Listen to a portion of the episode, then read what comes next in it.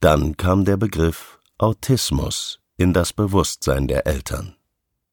Alle Versuche, dieses Bewusstsein auch bei Sams Kinderarzt zu wecken, scheiterten. Die Eltern würden sich nur etwas einbilden.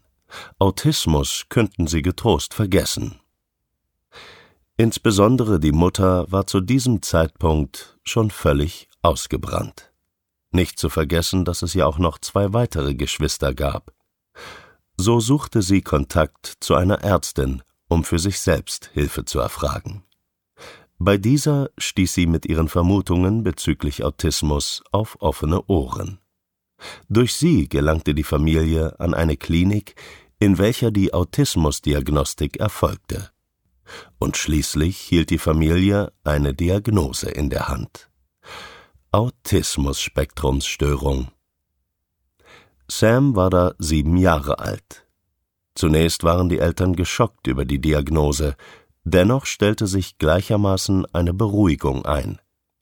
Es gab eben einen Grund, warum ihr Sohn so anders war, und doch war es beunruhigend. Was bedeutet das nun für unser Kind? Was bedeutet es für unser Leben? Verzweiflung und Selbstzweifel wechselten sich ab. Es stellte sich die Frage, warum ist Sam autistisch? Und vor allem, wie geht man mit einem autistischen Kind um? Was genau ist ein Symptom und was ist vielleicht doch nur ein Erziehungsproblem, welches mit Konsequenz in den Griff zu bekommen ist? Was hat es mit der Diagnose auf sich und was hat dies alles für Auswirkungen?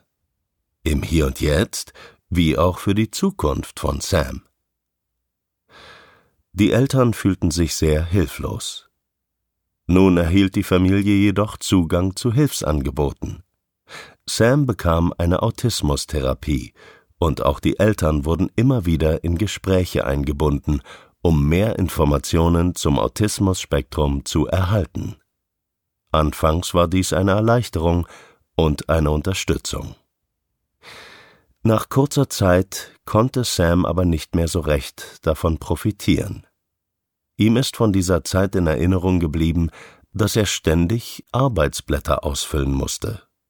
Er entwickelte permanent neue Strategien, wie er denn mit seinen Aggressionen umgehen könne, wenn es zu heftig würde. Er hatte tolle Ideen, wie es ihm gelingen könne, aber umsetzen konnte er sie nicht. In der Schule ging und geht man immer noch davon aus, dass er es oftmals überhaupt nicht will. Sam erhält zwar einen Nachteilsausgleich, hilfreich ist die Umsetzung für ihn jedoch nicht. Mit neun Jahren wurde bei Sam noch eine Lese-Rechtschreibschwäche LRS diagnostiziert. Ein Förderstatus wurde bisher nicht ermittelt. Sams Schwierigkeiten in der Schule und zu Hause hielten an so dass es einen erneuten Versuch gab, Sam noch einmal genauer zu betrachten. Die Idee, ihn in einer Tagesklinik unterzubringen, konnte im Laufe des fünften Schuljahres umgesetzt werden. Es wurden viele Hoffnungen in diese Maßnahme gesetzt, leider ohne Erfolg. Derzeit besucht Sam die sechste Klasse einer Gesamtschule. Aktuell steht ein Schulwechsel an. Die Schule beschreibt, dass sie am Ende ihrer Kräfte und Möglichkeiten sei. Sam sei nicht mehr beschulbar. Sein Zeugnis ist dennoch passabel. Wenn Sam in einen Overload gerät, hat leider kaum jemand wirklich Verständnis. Vermutlich trägt auch dort niemand Schuld. Denn auch in Schulen ist das Verstehen und Verständnis vom Autismus-Spektrum leider nur rudimentär vorhanden.